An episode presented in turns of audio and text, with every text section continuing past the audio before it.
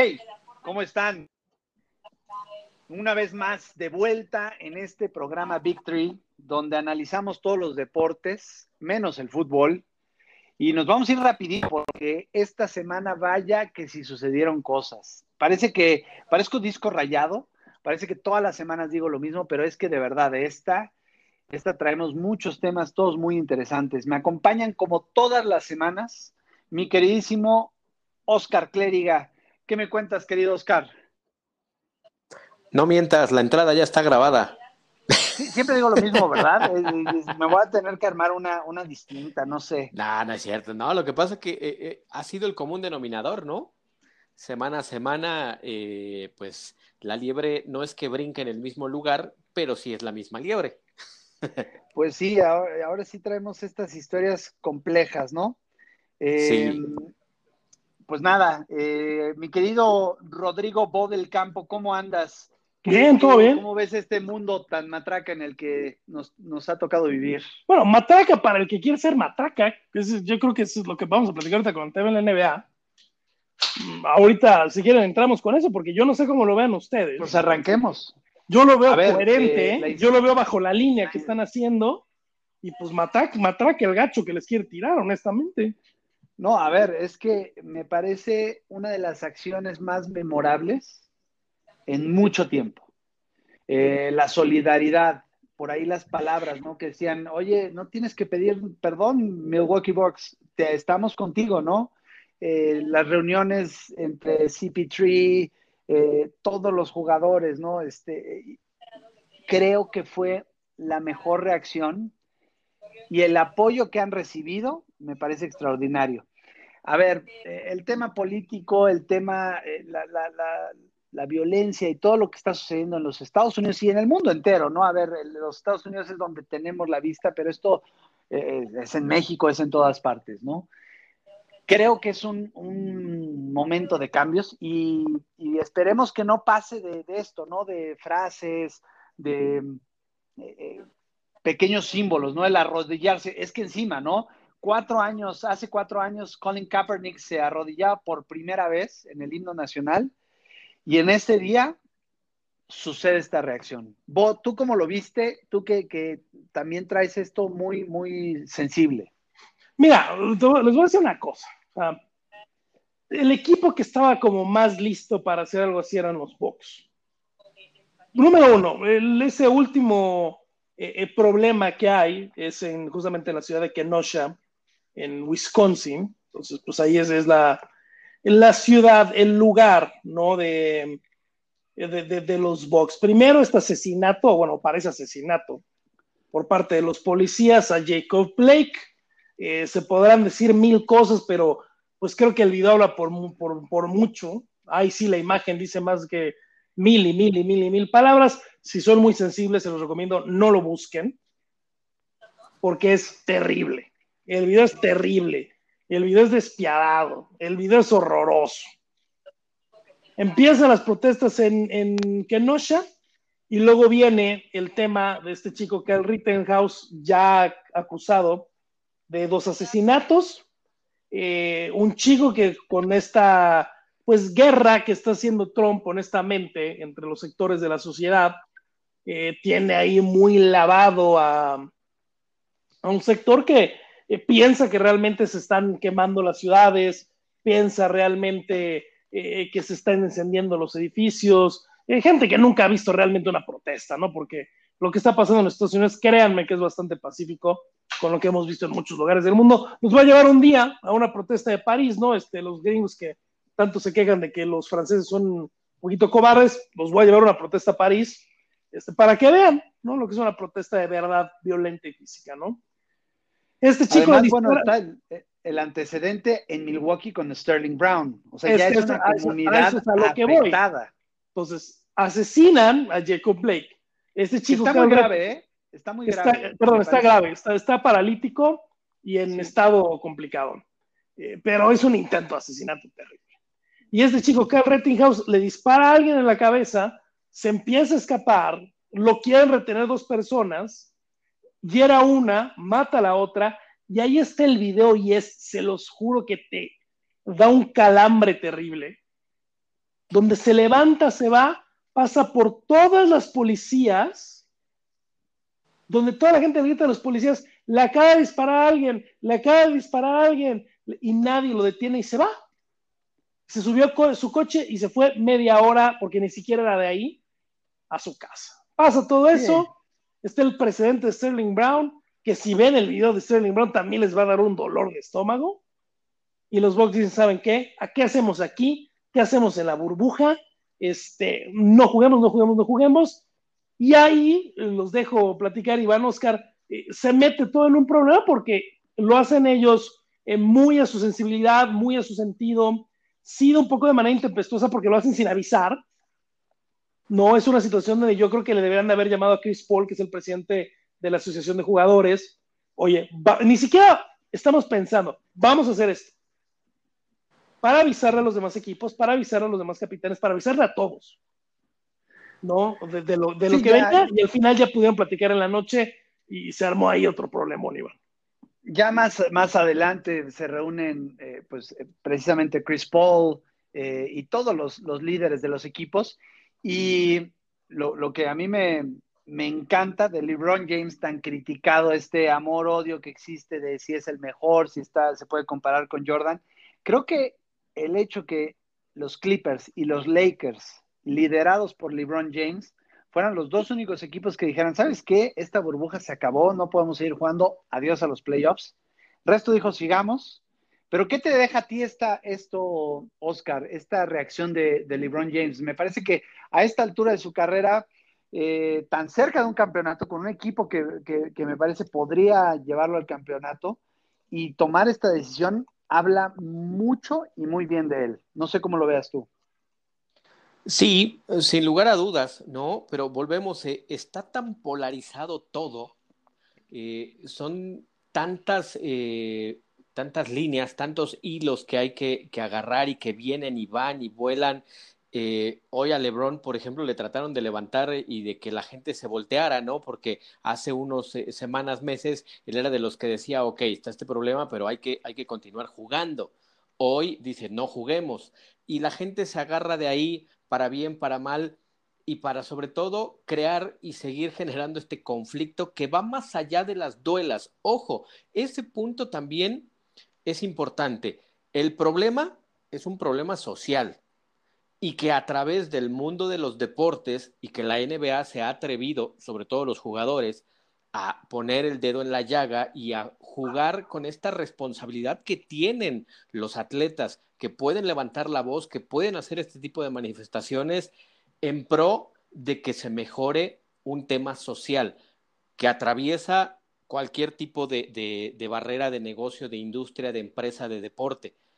Eso es el primer punto, ¿no? Que tal vez tampoco todo el mundo lo tiene claro y algunos lo toman al revés, como que el deporte quiere cambiar a la sociedad. No, es un vehículo como cualquier eh, otra actividad dentro de, este planeta, y bueno, hay que referirnos ahorita en concreto a, los Estados Unidos, me parece que la postura en general, más allá de estos contrastes que se buscan hacer, es la, es la, la que todo mundo esperamos de una liga que es eh, eh, líder, ¿no? Se habla que si de los ratings, que si no, que si lo hacen más publicitario, que si se están subiendo. Es un río revuelto que, como dicen, ¿no? Ganancia de pescadores. El punto neurálgico no se debe perder de vista. Creo que también es un tema de humildad, ¿no? Este, es una cosa complicada en, cierto punto. Creo que lo que hacen los jugadores está bien y, muchas veces demanda el público o demandamos incluso nosotros del lado de la prensa eh, que ojalá el jugador, ojalá el deportista utilizara su plataforma para más. No, no nos gusta el atleta que te responda automáticamente, que no está comprometido. ¿Cuál ha sido la crítica a Michael Jordan durante muchos años, no? Que, que nunca hizo compromisos sociales con, con, este, con los afroamericanos o con la gente de pobreza, este, le han tirado mucho a LeBron James, pero ahí está LeBron James construyendo escuelas, haciendo programas sociales, eh, haciendo becas, etcétera, etcétera, etcétera. ¿No? Siempre pedimos eso. Y cuando nos afecta de esta manera, hay, yo, yo veo dos lados, ¿no? El lado de, del que dice, este, ay, esos riquillos, no saben lo que es sufrir, que no sé qué, que no sé qué tanto. o el lado de, pues, cierta, eh, el lado político, que en este caso, al ser contrarios, es el lado de la derecha, que se queja de que saquen la política de su deporte, ¿no? Pero eh, no se quejan cuando Dana White en la, en la este, en la fiesta de los republicanos, como lo va a hacer el día de hoy que estamos grabando en la convención republicana, ahí sí no hay queja, ¿no? Eh, entonces, no, no, el, reclamo completo es, no es saca la política del deporte, saca la política que no me parece a mí. Creo que lo que hacen los jugadores es bueno porque llaman mucho la atención, perdón Iván, pero sí hay que tener un poco de empatía. A quien nunca le haya, y humildad, a quien nunca le haya pasado esto, es bien difícil ponerte en los eh, zapatos de alguien más e intentar pensar, ¿sabes qué? Solo porque a mí no me pasa, suena muy básico y suena muy obvio, pero no lo es. Solo porque a mí no pasa, no, me pasa, no significa que no pase en el mundo. Y creo que eso le pasa a muchas personas. Si ustedes desconfían, si ustedes dicen, ah, estos riquillos, yo en serio lo único que les digo es, vean el video de la detención de Sterling Brown. Una persona, porque no es un jugador de básquetbol, es una persona, que se estacionó de manera incorrecta, sí, error de él, y que en lugar de, recibir una simple multa, acabó golpeado con seis patrullas alrededor, le apuntaron una pistola, le mandaron un taser, lo tenían en el piso con la rodilla en el cuello con la misma técnica que George Floyd, por estacionarse mal. Y sale en el video, ¿no? El, no, no, espérate, es, es, jugador de los Milwaukee Bucks, eh, Nos van a decir racistas porque es por jugador de básquet. No, te van a decir racista porque alguien que le tienes que poner una multa y dejarlo ir, le apuntaste una pistola, le sacaste un taser, le pusiste la rodilla en el cuello, cuando no le dejabas ni decir su nombre. Sí, terrible. Una de las cosas que yo creo que está haciendo falta y que hoy los Baltimore Ravens sacan un comunicado es, ok, estamos protestando, pero estas son las acciones, ¿no? Eh, creo que ahí es donde se han quedado cortos, no solo los jugadores de la NBA y el, resto de los individuos que están apoyando este movimiento, es, ok, ¿qué vamos a hacer? Y hoy sacan un comunicado los Baltimore Ravens que me parece espectacular, ¿no? Porque primero ponen un, hasta aquí, ¿no? Y esto ya no puede seguir pasando. Eh, en alguna parte del comunicado dicen, enough is enough, o sea, ya basta, no más. Estamos cansados. Pero después viene una lista muy interesante, ¿no? O sea, ¿qué queremos? Que arresten a los policías que, asesinaron a Breonna Taylor, que estuvieran involucrados en este tiroteo de Jacob Blake. Eh, ponen nombre y apellido. Oye, queremos que el senador Mitch McConnell, que por cierto, es, o sea, no puedes buscar a alguien más despreciable que a Mitch McConnell. Bueno, sí, sí. ¿La tortuga? Eh, sí, sí. Eh, para, traer el, tema este de George Floyd a, la justicia. O sea, son acciones concretas. Y ya lo ponen con puntos y comas los Baltimore Ravens, que es lo que me parece espectacular. Y cierran con dos, eh, puntos que son fundamentales, ¿no? Voten. Voten, señores. O sea, no esperen a que alguien más haga su trabajo. Ustedes van, vean cómo estamos hoy, quién nos está liderando hoy, quiénes son estos legisladores, porque, a ver, las elecciones ahora de noviembre va a cambiar todo Dios en Estados Unidos. Eh, viene una línea telefónica y, establece, ¿no? Oye, vamos a aprovechar esta plataforma que nos da el fútbol americano, que nos da ser eh, los Baltimore Ravens, y sobre todo estando en la zona donde están, ¿no? Tan cerca de los policymakers en los Estados Unidos, creo que es un gran ejemplo de lo que puede hacer una organización, ¿no? Eh, está muy bien traer, eh, hoy pararon el mundo, la, eh, NBA con este, este parón, pusieron los reflectores y ¿por qué pararon? Por esto, ¿no? Hay N cantidad de, versiones de historias, creo que esto no hay, no hay manera de buscarle, este, como dicen, tres pies al gato, ¿no?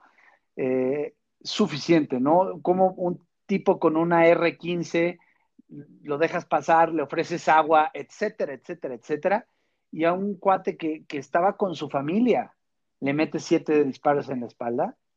Creo que lo único que yo le agregaría a, lo que está haciendo la NBA y algunas ligas, porque, la NHL, por ahí, pues, a ver, es una de las ligas más blancas de, los deportes americanos. Debe de haber, Bo, corrígeme, dos o tres jugadores negros.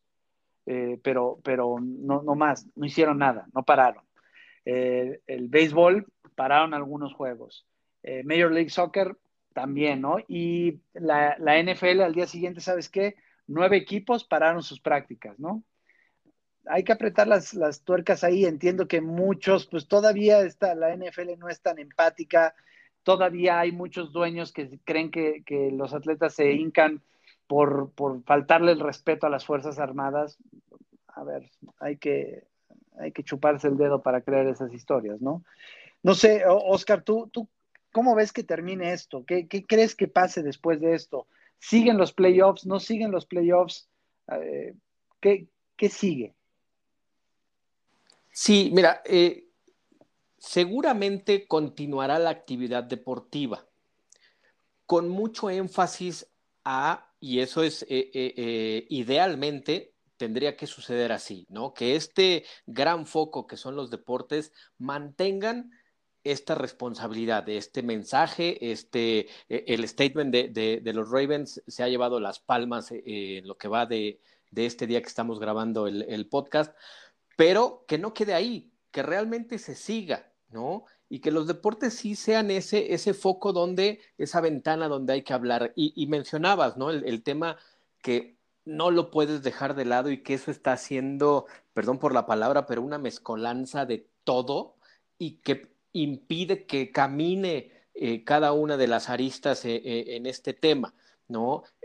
Las elecciones, la división en cuanto a, los partidos políticos, los ideales de cada una de las personas, aficionados, jugadores, dueños, entrenadores, es un mundo que está desorganizado y lo peor, que está desestabilizado. Afortunadamente parece que el halo de esperanza es que se está aceptando, cual alcohólico, ¿no? Que tenemos un problema y que es un craso problema. Ahí parece que está esa, llamémosle esperanza o ilusión, de que algunos se están dando cuenta de el coloso de, problema que hay. Ahora hay que avanzarlo.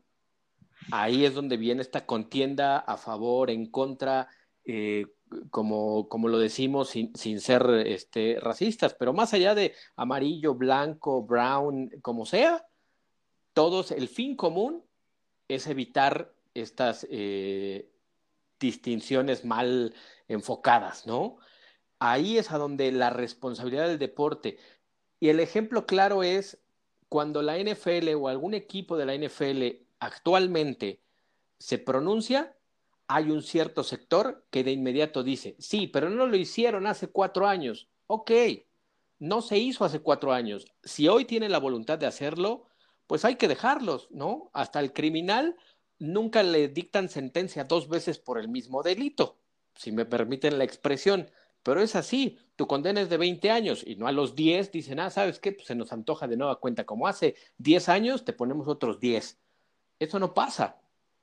Aquí de pronto esa, esa parte de decir, pues es que lo hubieran hecho hace cuatro años, ok, no lo hicieron. Si hoy quieren cambiar, esperemos que, lo cambien. Ese es el caso de la NFL, lo decías muy bien. En las ligas que son dominadas por eh, eh, gente de, de, de, pongámosle, color blanco, pues como que ignoran, como que les vale o hacen pensar que esa es la, la situación, ¿no? Si es un mosaico valga la expresión, multicolor, muy, muy complejo, que ojalá, porque esto no se va a acabar mañana, ¿no? No es tampoco de que ya paramos la NBA y entonces mañana se acaba eh, el racismo. No, es un proceso que, como lo dice creo que el mismo statement de, de los Ravens, no es para nuestra generación.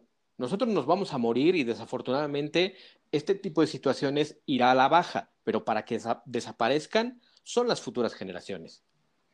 Mira, el tema del NFL, sí entiendo el punto de que sí hay que dejarlos, ¿no? Y sí hay que, a ver, si ya lo quieren hacer, qué bueno.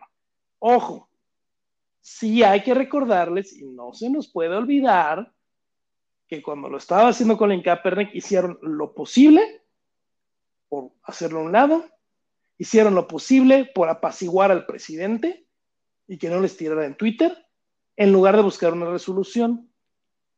Y ahorita que la NBA lideró el cambio, también tardado, pero lideró el cambio, se empiezan a colgar.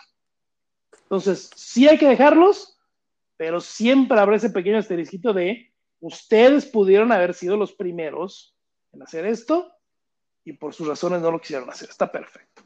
El tema de los atletas, bueno, o sea, sí, ¿no? Como dices, con lo que dices que es perfecto, ¿no? No se va a acabar mañana, pero regresa la atención a algo que se empieza a, desaparecer. ¿no? Porque obviamente mucha de la narrativa es contraria y menos y más en tiempo de elecciones es eh, llevarlo a las protestas, ¿no? Que se les olvide el caso, pero miren lo que están haciendo, ¿eh? Están ahí encendiendo y están ahí robando y están haciendo no sé qué y no sé qué y no sé qué y no sé qué. Entonces, ayuda la plataforma que están tomando los atletas a regresar el foco a donde tiene que ser, a esta acción que pasó. Eh, la gente que no tiene mucho contexto, que nos escucha, que luego no tiene mucho contexto de los Estados Unidos, a ver, no estamos lejos de cuando los negros no podían comer en el mismo lugar y los mexicanos también, no podían dormir en el mismo lugar, no podían ir al baño en el mismo lugar, no tenían los mismos derechos, no podían ir ni a la escuela ni a la universidad. Votar, bueno, ¿cuánto, cuánto tiempo quieren que me ría? Porque esos eran nuestros abuelos, ¿eh? Sí, claro. O sea, es hace dos generaciones ese problema. No es viejo, no fue hace mucho. La gente podría decir, ah, bueno, hace cincuenta y tantos años, sesenta años. Sesenta años son nuestros abuelos. Nosotros tres somos más o menos de la misma edad. Esa, esa época de los sesenta es la época de nuestros abuelos. Nuestros abuelos tenían 25, 30 años. Entonces, no, el tema de la noche era nada más rápido, Iván. Eh, lo que sí reclamaban mucho, y creo que de manera eh, completamente dada, sobre todo Evander Kane, que es el que está más metido en este tema jugador del San José Sharks. Lo que le da mucho coraje, dice, es demuestra lo desconectada que está la liga con este tema. Demuestra que no le importa, ¿no? Tiene razón en un punto, ¿no? En el punto de que sí demuestra que ni siquiera están monitoreando lo que puede pasar que no están monitoreando que pueda haber reacción de la NBA, que pueda haber reacción del, de, del NFL, que pueda haber reacción de líderes. Hicieron un video ahí terrible antes del juego de los Bruins ayer, miércoles, que es ridículo, es para criticárselos, no hubieran hecho nada mejor. Realmente entró el mejor, no hubieran hecho nada, amigos. Y entre Van der Kane y se me olvida el nombre de defensa de Minnesota, Matt Domba, defensa de Minnesota, ellos tienen, hay una asociación para jugadores de color del hockey, obviamente bastante reducida, porque no son muchos, pero ellos dicen que muchos jugadores se les empezaron a acercar la noche del miércoles. Oye, está pasando esto en la NBA, está pasando esto en la NFL, está pasando esto en el béisbol, está pasando esto en la MLS. ¿Qué hacemos? Te pido, a ver, ¿en, ¿en qué ayudo? ¿Qué hago? ¿Qué puedo hacer? No sé qué hacer. Que es un buen lugar para empezar. ¿Cómo ayudo? ¿Cómo no hago una tontería? ¿Qué hacemos? Tuvieron una llamada donde más de 100 jugadores opcionalmente entraron a la llamada. No fue un tema de sindicato, no fue un tema de equipos, no fue un tema de liga, fue un tema de jugadores completamente súper loable y por eso se terminan parando los partidos del jueves, ¿no? Nada que ver con los equipos, nada que ver con la liga, 100% hecho por los jugadores. Sí, es, eh, a ver, esto va a quedar marcado, de esto va a haber eh, tesis, va a haber casos de estudio en las universidades de negocios en, todo el mundo. Eh, veamos en qué termina, ¿no? todos los deportes, algunas pequeñas muestras de apoyo, ¿no? Lo de los Mets, ves N cantidad de cosas de lo que se hizo bien y de lo que se hizo mal, ¿no?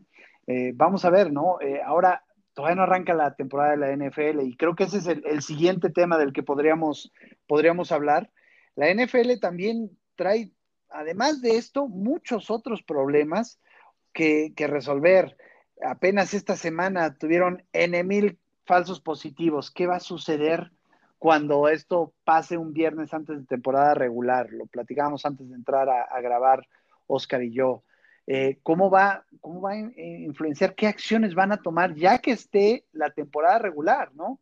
Porque ahora parar una práctica, pues todo bien, ¿no? Incluso a, nivel de, descanso puede funcionar mucho mejor para, el estrés que trae el, cuerpo. Pero yo esperaría alguna, alguna acción contundente durante la primera semana de juegos de temporada regular están las, las ligas con pinzas, ¿no? Lo vimos ya con la Major League Baseball que tuvo que suspender juegos, eh, em, la MLS que se bajaron equipos completos del torneo. Eh, vamos a ver, ¿no? O sea, ¿qué tanto pueden estirar la liga y qué tanto vale la pena estirarla? ¿Tú cómo ves, Oscar? Ahora que, se viene encima, pues ya estamos a dos semanas. parece que con, sin, sin juegos de pretemporada no se da cuenta uno y en dos semanas eh, para todos los que no han metido su fantasy, yo incluido, eh, apúrense. Sí, el próximo jueves 10, ¿no? Sí. Ya estará el kickoff de la temporada 2020, Houston contra el campeón Kansas City. Pero mira, al igual son, son temas muy distintos, ¿no? Pero al igual que, el tema del racismo y el tema de, de la COVID-19, eh, van más allá del deporte, ¿no? Todo mundo estamos tratando de continuar con la actividad que hacemos, pues en lo que llega alguna solución y cada vez se dan un poquito pasos al frente, ¿no? El deporte a través de una burbuja, podríamos decir que la sociedad a través también de pequeñas burbujas, pues ha intentado mantener, ¿no? Los que tenemos la, la grandiosa oportunidad de mantenernos en casa y seguir trabajando desde ahí, pues aminoramos el, riesgo, pero hay muchos que no, que no lo pueden hacer, ¿no? El deporte, si es obligatorio o no, si sería vital o no, son también otros puntos. Pero centrándome eh, en ese tema, sí, o sea, la NFL como la, Major League Baseball, que, que, no están en condiciones de, hacer por la misma naturaleza de sus deportes una burbuja, ¿no? Porque imagínense, 32 franquicias de la NFL arrancando la temporada 1 pues, eh, ¿qué, estado este, rentamos para, meterlos a todos, no? Complicadísimo.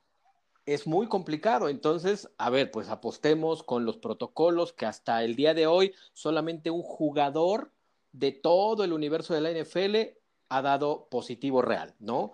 Muchos el, el fin de semana se, se, dieron estos eh, positivos falsos que no es un tema solo de la NFL, que ahí está el gran foco, es cierto, pero en un día normal, en muchas empresas se ha dado el de que Pepito dio positivo, no, pues mándalo a que lo revisen. Oiga, no, pues es que la prueba que le hicieron la rápida, pues no es tan confiable y ¿qué creen? Pues no, no es positivo. Ah, positivo falso, ¿no? Eh, es una realidad no solo de los deportes, ¿no? Eh, el fútbol mexicano igual, ¿no? Este, por poner un, un ejemplo eh, de otras latitudes, no solo de, los Estados Unidos. Lo que sí es qué pasa, como bien lo, lo dices, si estos falsos positivos nos agarran en la semana 5, el sábado a las 5 de la tarde, pues a reinventar el que no se juega el partido de las 12 y vamos a esperar a que nos manden los nuevos resultados y a lo mejor empezamos a ver una NFL que juega el martes a las 7 para tratar de eh, compensar. Esa es la, la, la, parte que o no la tienen, que me inclino por esa parte, ¿no? Que todo el mundo está confiando en que no pase. Claro. Pero habría que tener ese plan B y ese plan C y decirlo. Si pasa esta situación, la acción determinada es todos en, eh, bandera amarilla, ¿no? Este, por hacer analogías con, otras situaciones, cuando hay un poco de caos o cuando hay un poco de peligro en, en la situación. Ojo, estamos hablando de la salud, evidentemente, pero eso es lo que no nos han presentado hasta el día de hoy y estamos en jueves previo dos semanas de que arranque el gran circo. Sí, y, a ver, esta semana fue tumultuosa para, la NFL, ¿no? Se les vino encima el tema de Dan Snyder, eh, la, continuación de esta investigación a, profundidad del Washington Post, donde si se habían asustado con lo que habían sacado, la cloaca que habían abierto a, principios de mes, eh, pues ahora con esta segunda parte, bueno, eh, no queda limpio nadie, ¿no? Y parece que dan, dan una buena y, caen tres malas, ¿no? Contrataron eh, una mujer para, traer el tema este de, equidad laboral, contrataron un afroamericano para bajarle el tema del, racismo, pero con lo que sale ahora, entonces, mientras la NFL trataba de lidiar, oigan, vamos a tener una investigación nosotros, porque, eh, qué sé yo, pum, viene este tema de, de, Black Lives Matter, viene el tema de los falsos positivos, eh, vaya, creo que están con las, con las manos llenas, ¿no? Están ocupados a más no poder y habrá que ver, ¿no? A ver, Ron Rivera también, ¿no? Washington, pobres, tengo que, que todo les, les, llovió en su milpita, ¿no? Este, ya, ya dijeron que si en algún momento se tiene que ausentar, pues va a ser Jack del Río, ¿no? Pero ya te habla de, de para dónde va la cosa. Sí, mira, haciendo un juego de palabras con lo que decías, ¿no? Dan una buena, pero lo malo es que tienen a Dan Snyder. Sí, no ayuda, no, no suma, ¿no? Ese sí. Y van por él. Resta. lo dijimos aquí desde el día uno, ¿no? Eh, ahora sí que, que la cola del dragón, ¿no? Es la que nos están mostrando ahorita pero van por la cabeza de Dan Snyder. Creo que mandaría un buen mensaje. Yo creo que son de esas cosas que, como parte de estas acciones, no puedes tener un dueño como Dan Snyder, ¿no? En, la liga, si es que verdaderamente estás tratando de posicionarte como la liga más poderosa en el mundo, ¿no? De, cualquier deporte.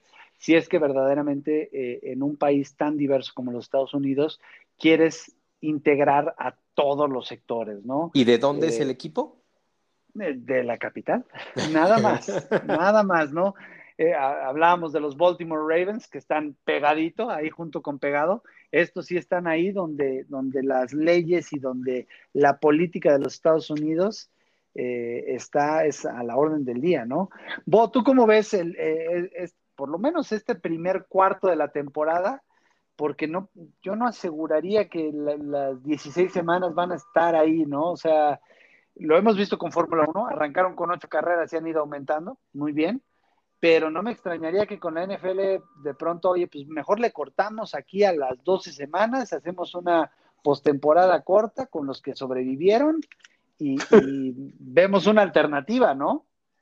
Es que es, odio sonar como disco rayado, pero es el problema de, de la manera en lo que lo estamos viendo ahorita en la NFL, ¿no? Cada equipo tiene sus medidas, este, no estás en una burbuja, no estás haciendo nada. Eh, una manera súper prudente de haberlo hecho fue como lo hizo la Fórmula 1. A ver, estas son nuestras medidas, vamos a hacer ocho carreras. Si podemos sumar, vamos a ir sumando. Si no podemos sumar, no sumamos nada. Ocho es el mínimo, ¿ok? Ok. Y ahora ya son un montón de carreras, ¿no? Ya empezaste a agregar, ya empezaste a mover. La NBA, bueno, el hecho de hacerlo, de, de anunciar en abril que lo haces en julio, era vamos a darnos tiempo, pensamos que lo que estamos proponiendo puede funcionar, pero vamos a darnos tiempo. De este, fueron acabó con 17 carreras, ¿eh? por cierto, van a ser 17. Vamos a, vamos a, más. Vamos a hacer, vamos a hacer tiempo. Este, creemos que va a funcionar lo que vamos a hacer y en julio vamos viendo si funciona, seguimos y si no ajustamos. Bo, perdón que te interrumpa. Creo que una de las claves de, de Fórmula 1 ha sido algo que no se hace en la NFL y no se va a hacer hasta la semana 1, que es prueba y error. ¿Qué funciona? ¿Qué no funciona? Y en la NFL nos vamos a dar cuenta en la semana 1 cuando ya están peleándose porque si va a haber 25, 30, 40% de, de capacidad de, aficionados. Te voy, les voy a decir, a ver si están de acuerdo conmigo, ¿qué siento yo que siempre le ha faltado a los dueños del NFL? ¿Okay? si yo pienso como tú, esto es puras groserías. ¿eh? No, es una palabra muy sencilla, no es una grosería. Humildad. Ah, yo creí que ibas a decir este, humildad. Balls o alguna cosa. No, humildad, al contrario. Tienen los balls de un este de un adolescente tonto. ¡Sí! Eh! A ver, necesitas humildad para saber, no sabemos qué está pasando, vamos a planear, no sabemos cómo va a evolucionar esto, a lo mejor tenemos que modificar los planes. Claro, quieren tener todo en, piedra desde la semana 1. Los dueños del NFL siempre tienen la razón y nunca van a dejar de tener la razón. Y uno de los problemas fuertes de ese tema es Roger Goodell. ¿No? Cuando estaba el comisionado Pitt, los ponía en cintura y les decía, a ver, trabajo para ustedes muchachos, pero esto, esto, esto, esto, esto, esto, esto y esto. Sí, ok. Y Roger es lo que le digan a Roger se hace. Y les falta. Le pasa en línea. Le pasa en línea y les falta esa humildad y les falta ese tacto para decir, oye, a lo mejor estamos mal. Y yo te lo juro que lo sigo viendo, les se los juro, Iván y Oscar, que lo veo y me pasa como en el colegial. desperdiciaron tantos meses. Desperdiciaron tantos, tantos meses para planear, tantos meses para hacer una mejor forma.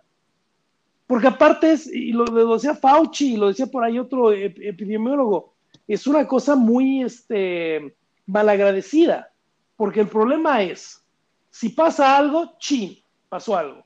Pero si no pasa nada, aunque lo hagas con las patas, como decimos en México, si no pasa nada, entonces ya, es, ya ven, estábamos bien.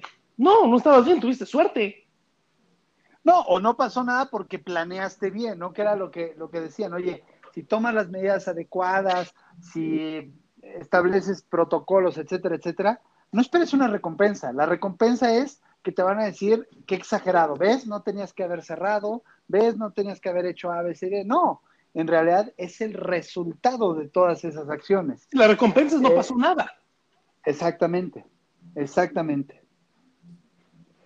Eh, eh, yo creo, y, aquí hoy, que aquí estamos grabando el día de hoy, 27 de agosto, yo creo que la NFL va a pasar aceite durante la temporada, va a haber momentos críticos. habrá que ver, ¿no? El, tema está lejos de, estar controlado. Se habla ahora de, estas pruebas rápidas, eficientes, baratas, que va a ayudar muchísimo las de la NBA. haciendo esto. las que consiguió la NBA. Las que eh, invirtió, desarrolló, patentó y registró con la FDA la liga más preparada del mundo, junto con la Universidad de Yale, la NBA. Claro. A ver. ¿Saben, ¿saben para qué se está hablando ahora esta prueba? Si es que realmente se puede masificar rápido para la industria del cine. Mire. Porque entonces lo que haces es, trabajas con días reducidos, en la mañana le recolectas muestra a todos, los tienes en burbuja, los tienes aislados en un hotel, en el foro, lo que quieras. En la mañana le, recoges la saliva a todo el staff, a todos los actores, a todo el crew. Una hora después, tienes resultados, quién puede trabajar, quién no puede trabajar. Si alguien da positivo, haces un tracing, con quién estuvo, con quién estuvo, a quién sacamos, a quién metemos y no paras la filmación. Y cuando te gastas 200 millones de dólares en una película, te puedes gastar el dinero en hacerle pruebas diario a todo el crew. Agrégale 500 mil dólares en pruebas, no, pues es un pelo al gato, ¿no? Es nada, para ellos es nada, ¿no? Claro, no, no, es, es a ver, va a haber, yo veo, veo eso como algo cantado, ¿no? Si, si alguna casa de apuestas quisiera ponerme por ahí, abrirme una, eh, is there going to be a, a, cluster fuck in the NFL during the season? Por favor, ábranmelo, que yo voy a apostar a que sí. Porque aparte tenemos un problema fuerte, Oscar. No sabemos, y ahí es donde hablo yo el tema de los meses eh, perdidos, ¿no? No sabemos cuál es eh, la, realmente el nivel de contagio que puede haber en el fútbol americano van a salir a jugar con una incógnita. Sí, efectivamente, digo, e, ese es el, gran factor que sigue estando en el aire, ¿no? Y que nadie hasta, insisto, hasta el día de hoy ha sabido, eh, no digamos solucionar, porque no estamos todavía en etapa para, solucionar, pero sí tener un plan de acción, un plan de, de prevención, no, no existe tal cual, ¿no? Se va a ir reaccionando día a día, eso queda clarísimo. Eh, y pues bueno, mucho tiene que ver en esta confianza en que los protocolos minimicen ese riesgo y pues si no lo hacen, va un plan emergente, tal cual. No es un plan B, no es un plan C, es un plan emergente mi gran coraje, lo sigo diciendo con la NFL, es eso. Ellos son los que más tiempo tuvieron. Y me da tanto coraje que se hayan quedado de, no hombre, en septiembre vamos a estar bien. Pasa nada. Y bueno, ahora la, la, primera gran prueba de fuego en términos de fútbol americano va a ser el fútbol americano colegial. Mi queridísimo Oscar Clériga, tú que, que comes, desayunas, cenas fútbol americano y en particular el colegial, ¿cómo ves esta, esta semana que, arranca, no? Ya, ya con pues, los primeros partidos tal vez no los estelares, pero, pero que ya vamos a empezar a ver qué sucede, ¿no? Cómo se da esto, cómo se ven los estadios, ¿no? Que, que eso es también parte fundamental de lo que es el fútbol americano colegial, ¿no? Es esta experiencia de tener un estadio y, y el factor tan contundente que es para cualquier local tener a, a 20, 30, el caso de Michigan, más de 100 mil eh, gargantas eh, apoyándote. Sí, la, la, NCAA ya con todo lo que, lo que se vivió, ¿no? Eh, dos de las cinco grandes no van a jugar, tres sí, pero hay también otras conferencias pequeñas que están arrancando la actividad, ¿no? este sábado que, que entra, era como la primera gran semana cero, como le llaman en los Estados Unidos, porque empieza la actividad. Sigue siendo la mayoría de partidos cancelados porque muchas de estas conferencias menores eh, arrancaban el, fin de semana. Solo habrá un partido el sábado y que, bueno, se ha convertido así como en el, oasis, en el, desierto, ¿no? Después de, tantos meses y de idas y vueltas, el Central Arkansas contra Austin, el sábado a las 8 de la noche, tiempo de, de México, 9 tiempo del Este, pues eh, está teniendo todos los reflectores encima porque se va a convertir, si me permiten la analogía, en esa primera aspirina que necesitamos, ¿no?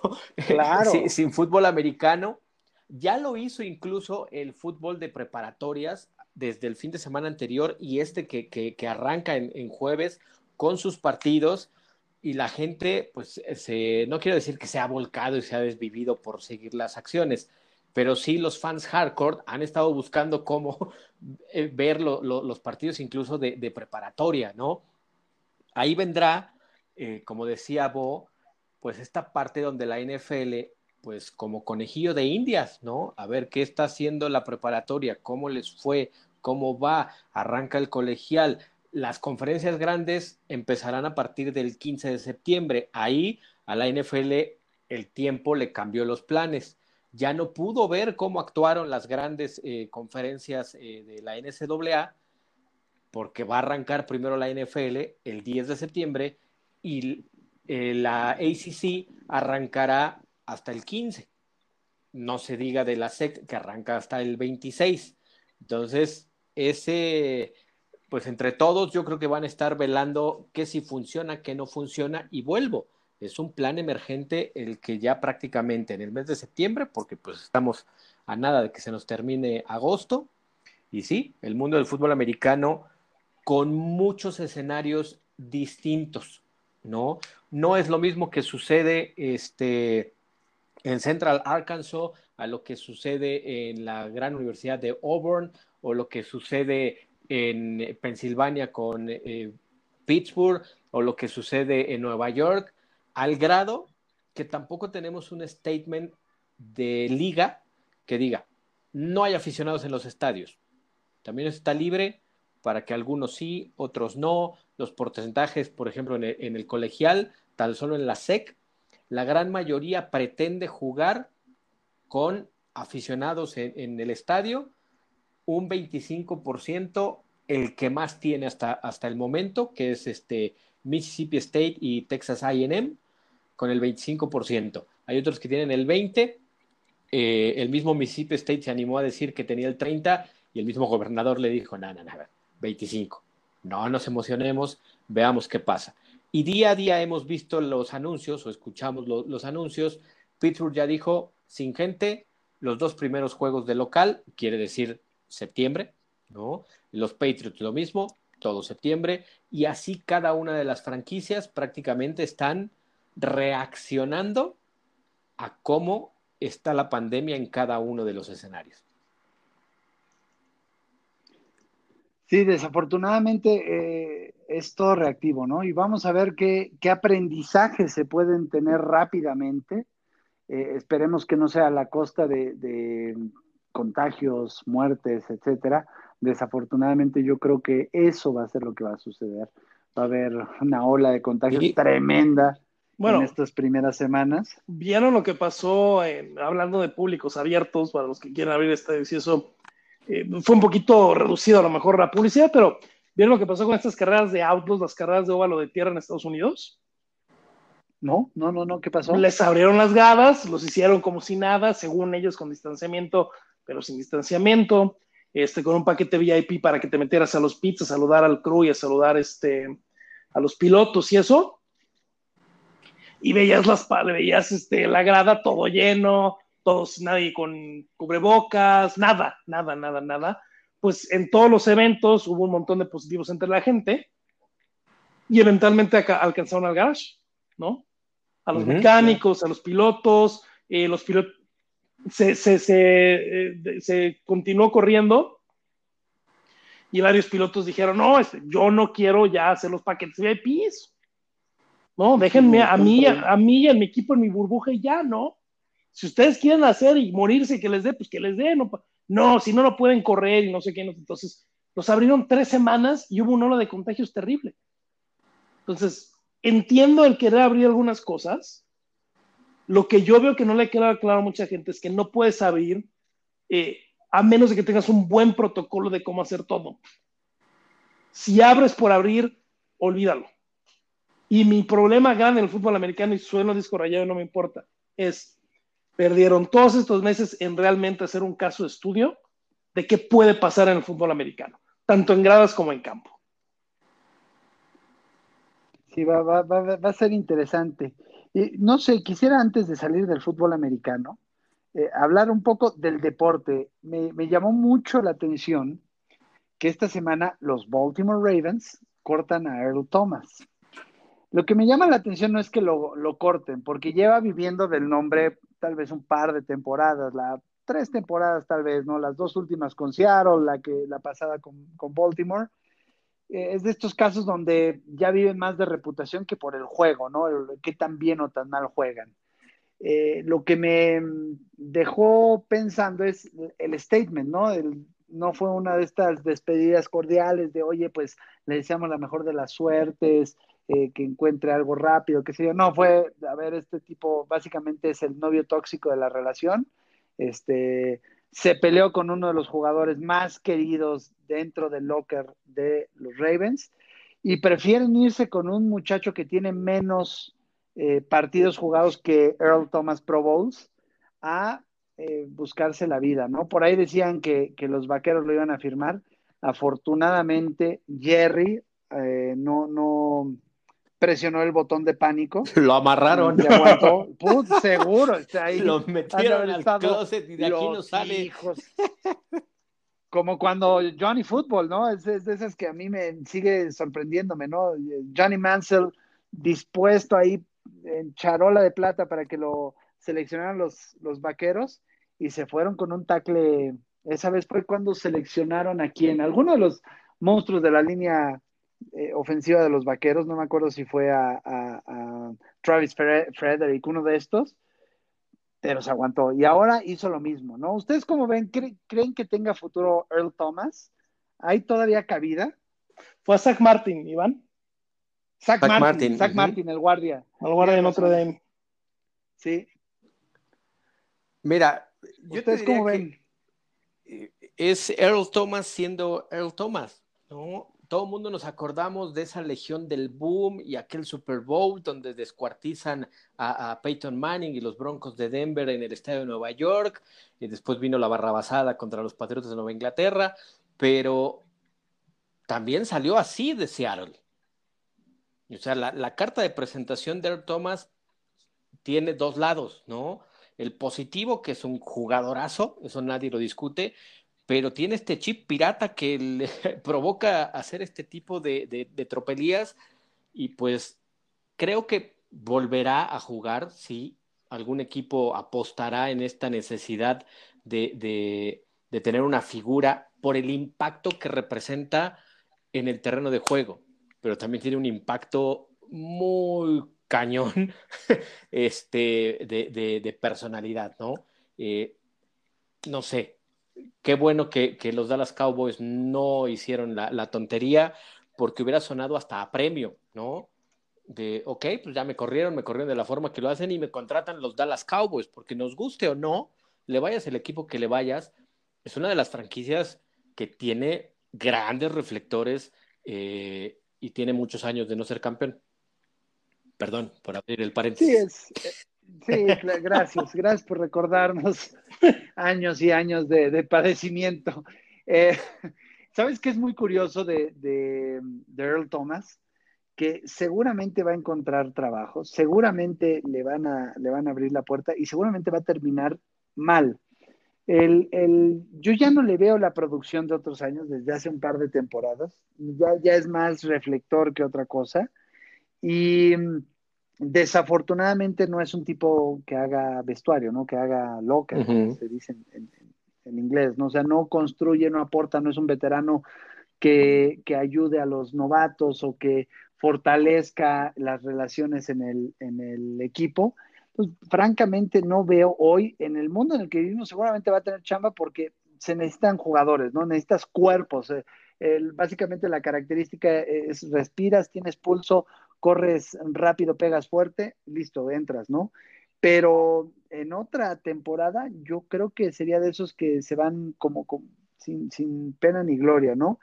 Va a quedar seguramente, este, estará ahí en, el Salón de la Fama, más por el, conjunto que por lo individual, ¿no? Con, eh, Richard Sherman y lo que decías, ¿no? The Legion of Boom, ¿no? En realidad como en conjunto eran, eran muy buenos. Ya las partes, Richard Sherman sigue haciendo ruido, más con lo que dice que con lo que juega. Eh, y, vimos, ¿no? Fueron sacando piezas de esa Legion of Boom y solos no hicieron nada. Habrá, habrá que esperar eh, también eh, los Cardenales, ¿no? Haciendo, hablando de safeties, firman por una barra basada para un safety que no tiene una sola intercepción en su, en su carrera, ¿no? Buda Baker. Entonces, ah, vamos a ver cómo, cómo, a ver, si estás firmando por, tanto dinero a Buda Baker, seguramente Earl Thomas va a aterrizar en cualquier otro equipo desesperado por un poco de publicidad, ni siquiera ah, ah, va, a firmar por un tema de juego, ¿no? Sí, es, mantener esta, esta, vigencia, ¿no? Y tratar de extender un poquito más los años que le quedan, e insisto, como jugador en el terreno de juego, no hay nada que reclamarle a, Earl Thomas porque es uno de los, de los grandes en, la última década, ¿no? Eso creo que nadie lo puede poner en tela de juicio.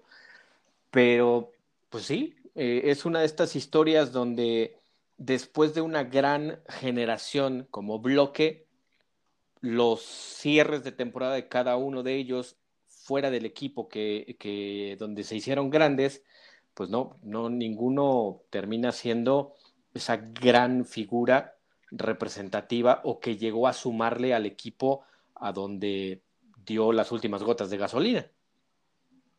Claro, claro. Pues habrá que estar pendientes. La, NFL pues va, nos va a dar muchas historias a partir de ya. O sea, seguimos, no sé si ya pudiste ver el capítulo 3 de Hard Knocks. Lo tuve que ver por otros medios porque nunca lo encontré en YouTube. Pero ya lo vi. Eh, eh, pero ya, ya, eso, ya son como dosis de, mm, desesperación, ¿no? Para ver algo de fútbol americano. Porque tampoco es que digas, wow, cuánto contenido hay, ¿no? En realidad, eh, pues es un poco de relleno. Como no hay tanto acceso a los medios por el mismo tema de la pandemia, estás viendo en el NFL Network lo mismo, lo mismo, lo mismo. Entonces, refresca un poco ver otro tipo de acceso, ¿no? Que es lo que tiene la gente de HBO y, vaya, me parece que no es eh, ni por mucho el mejor de, los hard knocks que han realizado, pero para el acceso que hay hoy en día creo que, ha ayudado bastante entender el tema de cómo se están protegiendo en sus burbujas con dos comillas gigantescas los equipos.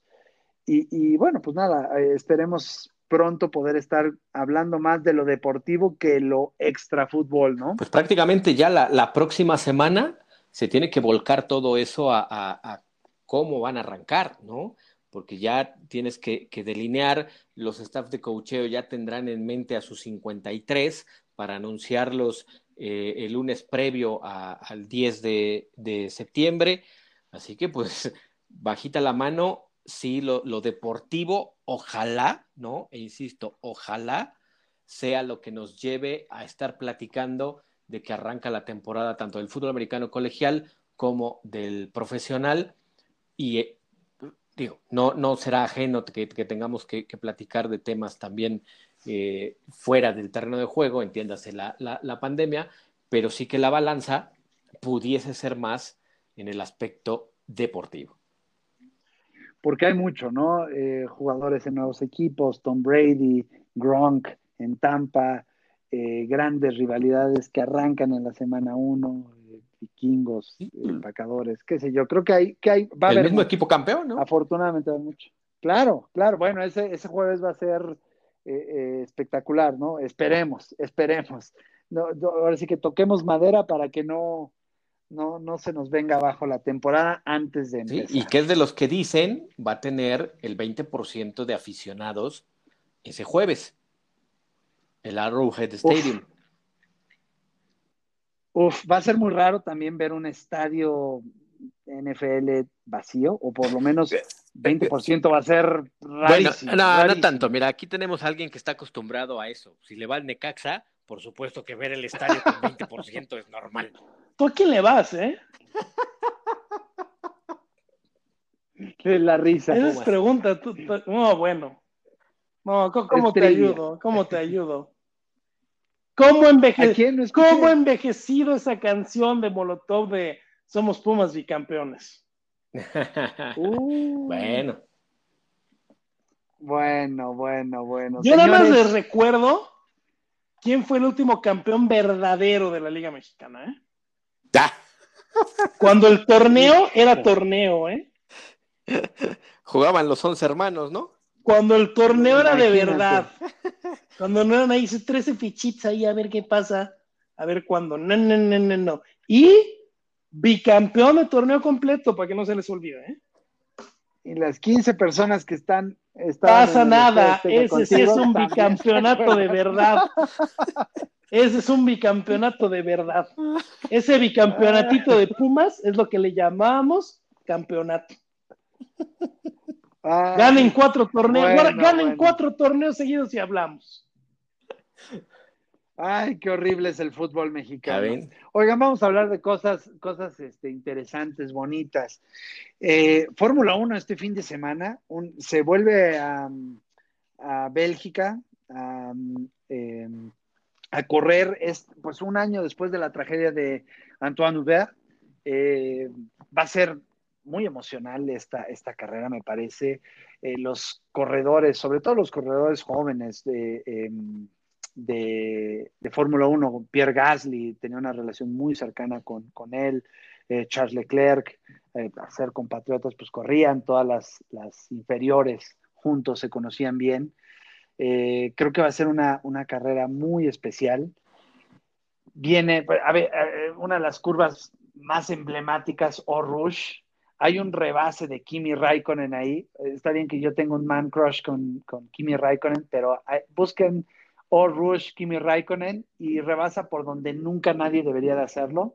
Una curva ciega en su vida impresionante. ¿Qué ves para este, este fin de semana, mi queridísimo Bo? Bueno, no, en la Fórmula número uno, dejar claro que Hamilton no va a hacer un boicot. Obviamente fue una pregunta que le hicieron eh, muy rápido por lo del NBA, por lo de Naomi Osaka, por todo lo que está pasando en Estados Unidos. Y él decía rápidamente, es increíble ver lo que están haciendo eh, varios en los Estados Unidos con los deportes, incluso la gente que es anfitriona, como los comentaristas. Es mucha gente que está junto a los jugadores y realmente empujando para el cambio. Es una pena que eso se necesite en los Estados Unidos para que haya una reacción. Eso es en Estados Unidos y no sé si realmente lo que yo aquí tenga algún efecto. Estamos en Bélgica, ahora en Estados Unidos. No he hablado con nadie, pero estoy muy orgulloso de toda la gente que está haciendo esto. Estoy unificado, estoy unido con ellos, intentando hacer lo que pueda por acá. Eh, no sé en qué, de qué sirva que no hagamos la carrera nosotros, porque a diferencia de los Estados Unidos, si no lo hacemos nosotros, la carrera se hará. La carrera es una cosa. Eh, voy a intentar hablar con la gente Fórmula 1, ver qué más podemos hacer para continuar levantando eh, el aviso de lo que está sucediendo, como lo hemos hecho toda la carrera, todas las carreras, y ayudar a empujar. Naturalmente pienso que es un deporte que necesitamos estar alineados y que todos tenemos que apoyarnos uno al otro, aunque sea un deporte eh, diferente. ¿no? Ese es el comentario de Luis Hamilton el jueves allá en Spa, en las primeras eh, disposiciones para medios ahí en la burbuja eh, de, la Fórmula 1. Y ojo, varios equipos van a estar ya en el tema deportivo con nuevas salas de low downforce, es una pista de, de, de low downforce, de poco agarre aerodinámico, una pista muy rápida, una pista muy ágil y una pista donde se le quitará a los motores ese famoso modo de fiesta, ¿no? Que hacían para este, para los motores que se echan en todos lados, ¿eh? Ahora que fueron las siguientes millas de Indianapolis, que ahorita hablaremos de ellas, aunque sea cinco minutitos, este, antes calificados con un motor y todavía calificas, te lo quitan y corres con otro, ¿no? Entonces siempre se ha hecho mucho. Ellos quieren acercar un poquito la parrilla, no va a servir de nada, ¿no? El motor más rápido es el Mercedes y es por el trabajo que han hecho físico en el motor, bueno, la planta de poder, no el trabajo que han hecho en software para darle eh, un poquito de empujón. Lo que sí es que ajustó la FIA los límites de, este, de la pista en varios lugares para que no haya accidentes como en los últimos años. Este, en el ápice de, de, de, Radillón, muchos tomaban el lavadero, les están pidiendo que no corten la curva, por favor, que no se suban al lavadero, y en un par de lugares más ahí en la pista, este, la bajada, si les quieran, en, en para ir a la última chicana, eh, también están pidiendo que no eh, se metan, no son dos curvas las de la chicana, eh, el final, final de la pista es una chicana derecha, izquierda, izquierda, derecha, que luego te lleva a un, este, a un hacia la izquierda para salir a la recta donde está, una recta muy cortita donde está la, la línea de meta, en esas dos curvas y arriba eh, en radillón, que no se suban a los lavaderos para apretar un poquito los límites eh, y eso te ayuda a tener cuidados con las llantas, te ayuda a disminuir accidentes, etcétera, etcétera, etcétera. Mira, busqué, busqué el rebase y na, nada más rebasó eh, Kimi Raikkonen a Michael Schumacher. Ya nada más con eso. Perdonan, perdonan. Es que es impresionante, búsquenos, se los vamos a poner en las redes sociales para que vean qué bonito rebase. A ver, una, una, una pregunta para, para Rodrigo Bo del Campo. Dígalo. El que te aumenten las carreras, ¿cómo cambia la estrategia para los pilotos y para los equipos? Es una pregunta en todo, de un simple mortal. Mira, te cambian dos cosas. Número uno, el primer factor es el tema de tiempo, porque estamos eh, asumiendo que la temporada entrante va a empezar a tiempo. ¿No? Entonces, eh, el gran tiempo de desarrollo que tenías eh, se pierde porque vas a terminar hasta diciembre, hasta finales de diciembre casi vas a terminar, ¿no? Imagínate que la NFL la moviéramos dos meses y no hubiera terminado en marzo, terminaría en abril casi con el combine. ¿No? Entonces, el tiempo operacional te quita mucho. en obras de, de, también de gente, el tema laboral se complica porque todos los contratos estaban hechos para que se terminaran cuando se terminara la temporada. Entonces, eso también va a complicar. Eh, por ahí se va el hombre que le hace los motores a, a, Mercedes, que ha trabajado mucho tiempo en el tema de motores, trabajó en Cosworth, de Milmore, y después trabajó ahí en varias posiciones hasta eventualmente llegar a Mercedes. Y es la verdad el hombre que ha diseñado la mejor planta de poder eh, de, del ciclo actual. ¿no? Entonces, él se va, Andy Cowell se va, pidió permiso en enero, se iba en octubre y ahora vamos a ver cuándo se va, ¿no? Eh, los arreglos con los pilotos, lo mismo. Y a nivel de desarrollo, bueno, la fábrica, cuándo la tienes que abrir, cuándo la tienes que cerrar, cómo tienes que estar construyendo, etcétera, etcétera, etcétera. Pero sobre todo lo que va a afectar es qué viene el año que entra, ¿no? Porque si la temporada realmente empieza en marzo, como generalmente empieza la temporada de la Fórmula 1, le quitaste dos meses de trabajo, de desarrollo, de construcción, y le quitaste las vacaciones a toda la Fórmula 1, ¿eh? Sí, complicado. Eh, el tema laboral, el tema eh, de desarrollo tecnológico. A ver, los contratos de los pilotos. Checo Pérez, ¿dónde está ahora parado? ¿Tú sabes algo de Checo? Dice que no está hablando con ningún otro equipo. Eh, Racing Point no ha declarado nada públicamente. No significa que internamente no esté pasando nada. Ahora, para la fortuna de Checo, Sebastián Vettel está teniendo una muy mala temporada, ayudado por el peor, pésimo paso que tiene Ferrari ahorita. ¿No? Pero Vettel está teniendo una muy mala temporada que ya pone a doble pensar a la gente de Aston Martin, a la gente de Racing Point para el año que entra, ¿no? Pensamos que íbamos a tener un buen piloto como Vettel, no nos queda claro en qué momento viene el alemán, eh, no es que estemos metiéndonos una marca alemana como para que nos dé un poquito eh, de intento que eso hubiera sido el, golpe mortal para, para, Sergio, ¿no? Porque eh, lo que sí va a pasar es que aunque tenga el motor Mercedes todavía el año que entra, con este rebranding de Aston Martin, pues eso es lo que van a empujar, Aston Martin, no Mercedes. Eh, si se volviera el Mercedes Benz 2, ojo, ¿no? Porque entonces, si le vas a meter poncha al tema alemán, ahí sí puede salir sobrando si tienes la opción de subir un piloto alemán. Entonces, mira, Checo tiene que poner paso firme, dejarse de sus payasadas y de quejarse y de gritarle a todo el mundo y de todos, de, siempre la culpa es de todos los demás menos de él, ¿no? Porque, a ver, eh, reclamó muy feo ahora que regresó de, de eh, en España. Lo que no ha dicho Sergio, a pesar de que se quejaba de me levantaron falsos de lo que pasó en México, no es cierto, y eso no pasó. Sergio se fue a su casa a Madrid, regresando de México, que está fuera de la burbuja, y se fue de vacaciones a Italia, que está fuera de la burbuja. ¿Ha habido pilotos fuera de la burbuja? Sí. Pero pues ahí hay dos actividades que hizo Sergio que públicamente no ha aceptado mientras se queja de que le levantaron falsos, ¿no? Entonces, se tiene que olvidar de ese asunto, se le tiene que cerrar la cabeza de eso, concentrarse, sentarse y dar. Lo que pueda dar aquí fin de año, juntar a sus patrocinadores, juntar su carta de, a ver, señor Stroll, esto es lo que tengo de inversión, esto es lo que tengo de imagen, esto es lo que tengo de exposición, mis resultados deportivos ya los conoce, hago una decisión. Y con la suerte que trae un auto muy competitivo. No, porque a ver, la decisión, a ver, yo no creo, porque aparte está manejando bien y está encima de Sergio en el campeonato. Pero la decisión de pronto sí puede ser bajar a Lance y subir a Fettel. El problema para Sergio es que no se las deja fácil, porque después de lo que pasó, y de lo que pasó en España, donde Lance quedó delante de él, Lance está arriba en puntos y Lance está teniendo un mejor año que Sergio. Sí, claro. Entonces, ese, todas esas voces de que mejor baje al hijo, el hijo anda mejor que Sergio ahorita. Sí, nada más es ahorita. No es una carrera de años en la Fórmula 1 que ha hecho Sergio. Nada más es ahorita. Pero, pues el papá es del dueño y anda mejor mi hijo. ¿A qué, a qué bajó mi hijo? Claro compré el, changarro para que jugara el niño. Muy bien, muy bien, muy bien. Oye, cuéntanos de las 500 millas de Indianápolis, la gran actuación de Pato Ward. Miren, si les digo una cosa, como gente de relaciones públicas de medios que somos todos aquí, este, me dio mucho coraje la mínima cobertura que se le dio al tema en México. Vi cobertura. ¿Se transmitieron? Se transmitieron en televisión abierta, en multimedios, y las transmitió Claro Video. Pero fuera del tema de la transmisión, ¿no? Entiendo que no se cubra indicar cada semana. Mal hecho. Porque se debería cubrir porque Patricio está en tercero del campeonato. Sí, los espacios han sido muy pobres. Y los espacios son pobrísimos. Y, y hablo de todos, ¿eh?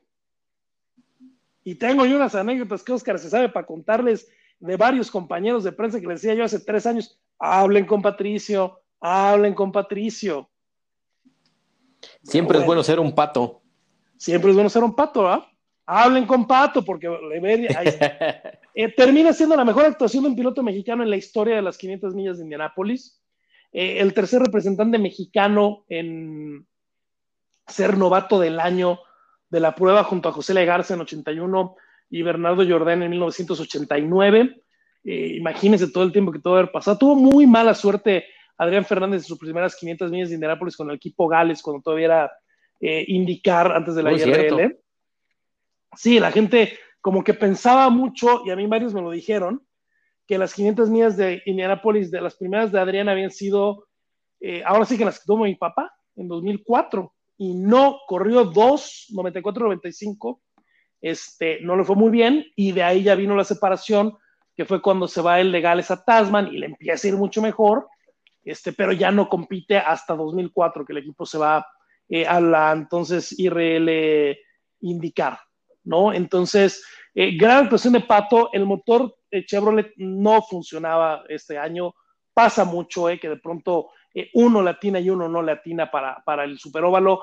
Eh, varios factores aerodinámicos que en el nuevo parabrisas hicieron que fuera, y ya lo sabíamos, lo, lo, anotábamos la semana pasada, eh, una carrera de posición en pista, una carrera donde los rivales, los iban a ser muy difíciles. Díganselo Scott Dixon que dominó y en las últimas 10 vueltas eh, no pudo rebasar a Takuma Sato que se lleva sus segundas 500 millas de Indianapolis, pero aguantó muy bien Pato, eh, termina en la sexta posición, hizo un carrerón, una carrera muy madura, fue una carrera muy difícil, muy cansada, muy cálida, eh, con todos muy agresivos porque no se podía rebasar.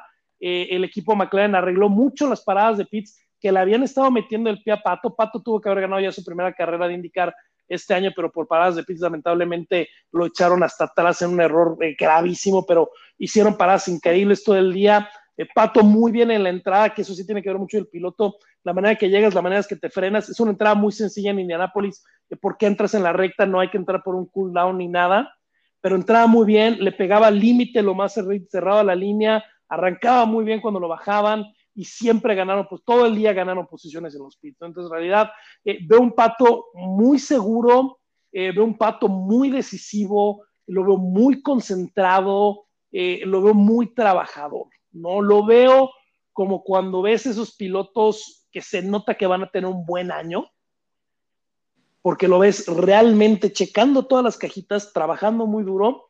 Y vamos a ver, hay doble fecha este fin de semana en Gateway, es un óvalo complicado, un óvalo con cuatro curvas diferentes, con dos radios diferentes, ahí en San Luis, muy divertido, es una pista bien complicada, eh, un óvalo de mucho manejo, de esos que se ven muy sencillitos y terminan siendo muy complicados, eh, donde le puede ir muy bien a Pato, es una pista, a él le gusta mucho ese tipo de óvalos cortitos, eh, y ojo, porque le empieza a ir bien, se separa tantito, y hoy estando en tercero, yo creo que estamos viendo un campeonato donde pueda terminar en top 5, que sería, imagínense, el primer, la primera temporada completa de Pato en IndyCar, y terminar con un equipo nuevo, aunque vengan con los fierros de un equipo viejo que era el de Sam Schmidt, eh, con un equipo nuevo, terminar top 5 del campeonato.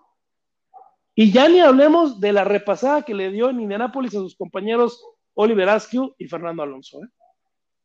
El segundo, el, nombre nomás, otra vez, ¿no? Es, muy interesante y te habla mucho el potencial de este chico. ¿Qué, ves tú en el futuro de, de Pato? Yo en el futuro de Pato, eh, número uno, terminar muy bien este año, cerrar muy bien este año, y yo lo que veo es un caso muy similar. Hoy lo platicaba con mi papá el fin de semana, al de Joseph Newgarden, que no sé si lo ubiquen ustedes, piloto de Penske. Eh, eh, Joseph Newgarden, nativo de Indianápolis, corrió varios años con Sarah Fisher, un equipo muy chiquito, un equipo que siempre batalló con, dinero. Sarah Fisher, ex piloto también de indicar, batalló siempre mucho con dinero pero en lugar de siempre se caracterizó por ser muy buen piloto. Entonces yo creo que Pato tiene dos opciones. Eh, yo creo que va a ser una figura un poquito como Joseph Newgarden, donde siempre va a tener muy buenas actuaciones, eh, se va a destacar mucho, eh, tiene mucho ángel para la prensa, tanto en inglés como en español, vivió parte de su vida y todavía lo hace en San Antonio, entonces habla muy bien inglés, da las entrevistas muy bien, tiene mucho ángel, tiene mucho carisma cuando habla con los medios o en redes, etcétera, etcétera, etcétera. Eh, como alguien que lo va a hacer muy bien en este contrato de McLaren de dos años. Y, ojo, un equipo Penske que se está renovando, que el colmillo ya le está saliendo muy largo a dos, tres pilotos de por ahí, que va a buscar reemplazos, un Ganassi donde pasa lo mismo, porque Scott Dixon, aunque pues, puede ser campeón este año, tiene 18 temporadas, un Andretti donde Ryan Hunter ya tiene casi 40 años.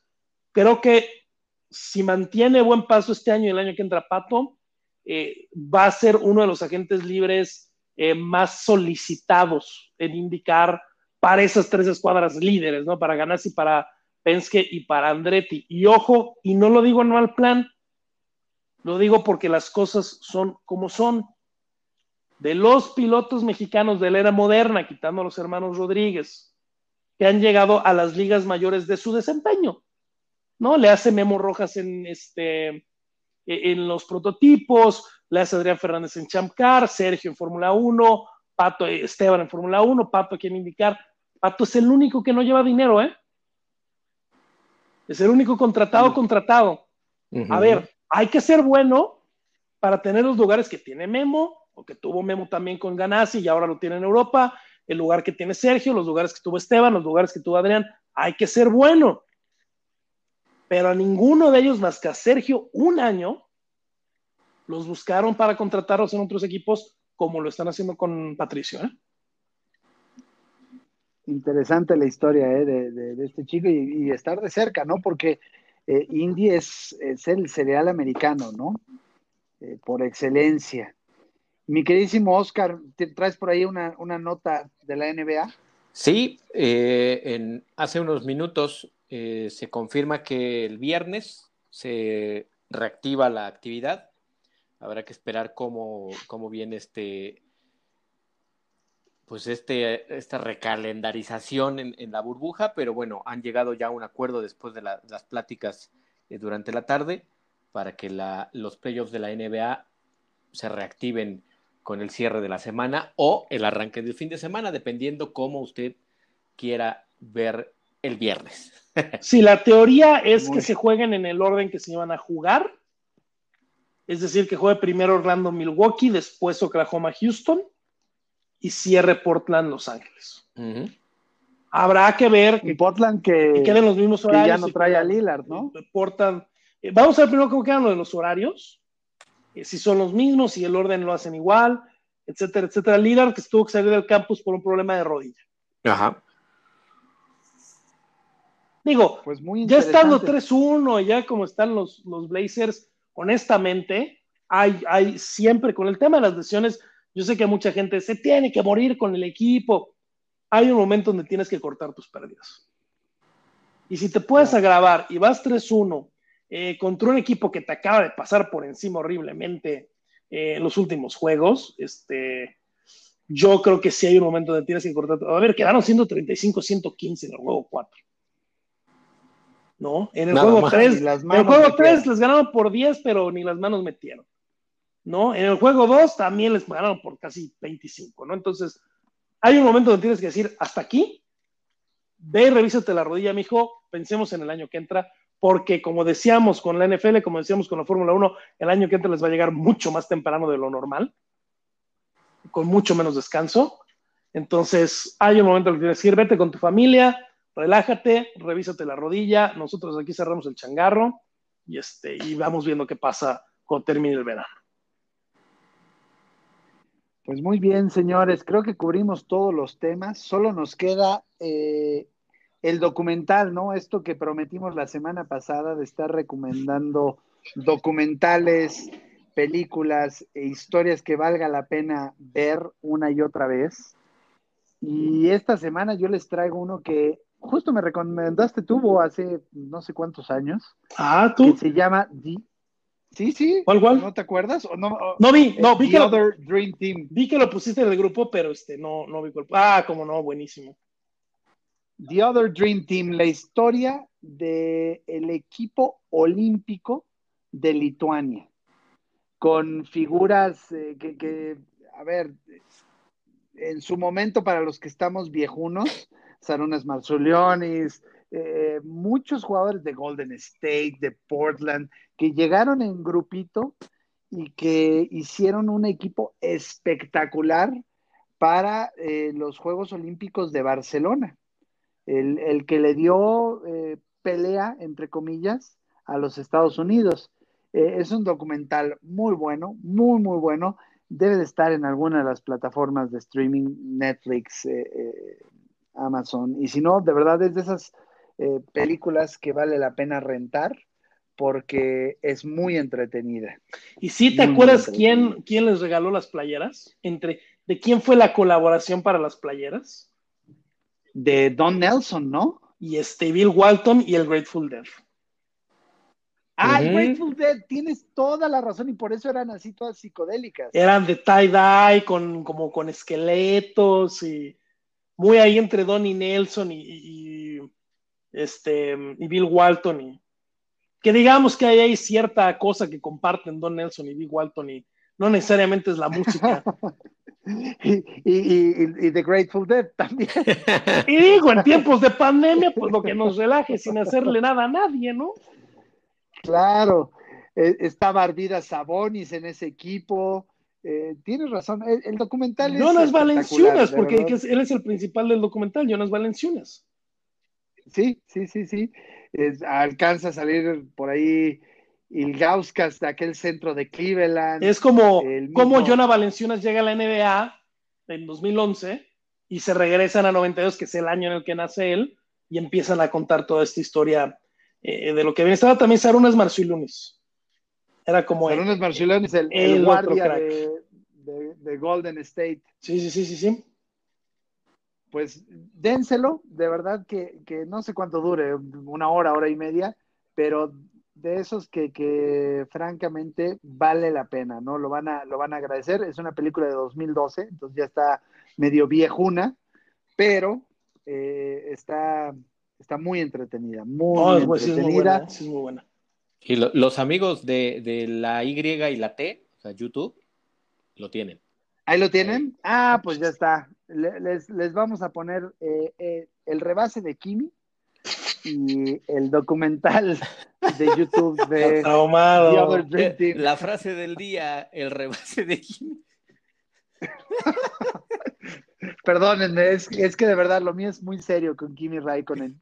Él, sus emociones, eh, los radios de Kimi es lo, lo que más espero en, en las carreras de Fórmula 1, ¿no? Ver cómo regaña a los mecánicos, eh, todo lo que le pasa, ¿no? Una vez sale de pit sin, sin el, sin el eh, volante, ¿no? ¡Ey, ey! Y sin guantes, sin guantes. sin, sin, guantes. Gloves, the gloves. Gloves, the steering wheel. Gloves. The steering wheel. Sí. Cuando no le conectan el agua. No, no, no. E, ese también es, es buenísimo, ¿no? La, la recopilación de audios. El de agua que no le entienden lo que está preguntando es maravilloso. sí, sí. O sea, no va a haber agua. Resumido en 30 segundos. Kimi sabe que no está conectada el agua. Le tienen un tubito de agua conectado del coche al casco, te metes el en la boca y le aprietas un botón al volante y te da agua. Entonces, Kimi sabe que está desconectado. Kimi sabe que no va a tener agua.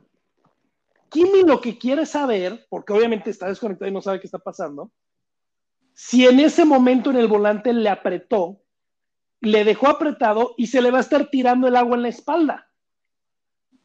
Entonces, lo que le quiere preguntar a los de Ferrari es, ¿está activado el sistema sí o no? Porque no me quiero empapar la espalda de gratis. Entonces dice, ¿está prendida la bebida? No, está desconectada. Ya sé que está desconectada. Está prendida la bebida. No vas a tener bebida. Ya sé que no va a tener bebida. ¿Está prendido el sistema o no? No vas a tener. Bueno, ya, ya está bien. y ya sigue manejando y les deja la alegar. Y, y, y, todo eso manejando a más de 200 kilómetros por hora.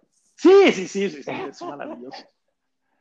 Es maravilloso. Así es que bueno, pues señores, llegamos al final de este programa. Muchas gracias a todos los que nos escuchan semana a semana de todos los rincones de este planeta. Verdaderamente, España, Brasil, Paraguay, Arizona. Eh, Arizona, eh, los Estados Unidos, evidentemente, todos los rincones de Estados Unidos. En Irlanda, yo insisto, esa persona que está en Irlanda, escríbanos para mandarle un saludo eh, personalizado, ¿no?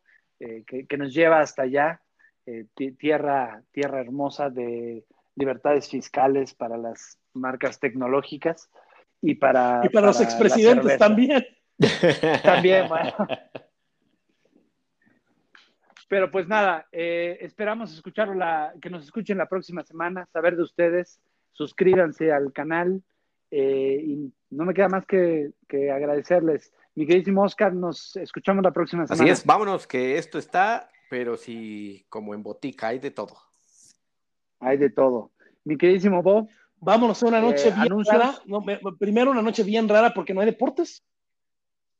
Hoy sí no hay nada, ¿no? No, no hay NHL, bueno, no hay NBA, no, no, no hay nada que valga la pena, muchachos. Ya dejémoslo ahí. Sí, sí porque le empiezas este... a buscar. Sí, no, ya. Hay MMA en Claro Sports, eh, youtube.com diagonal eh, marca claro, siete y media de la mañana del viernes. No sé cuándo estén escuchando esto, pero se queda ahí un poquito guardado para que puedan ver la función de One Championship el día de mañana. Se queda aproximadamente 10 días, se queda ahí en YouTube por si quieren ver la pelea. Eh, anuncio para el próximo jueves. Eh, no, para todos los jueves, ocho y media de la noche, tres rounds, Claro Sports, marca Claro, Claro Video, en el Twitter de un servidor, arroba Roth del Campo, ahí les comparto, en el caso de que no tengan Claro Sports en su sistema de cable, eh, les comparto la liga directa para que puedan ver el programa vía Marca Claro o vía Claro Video.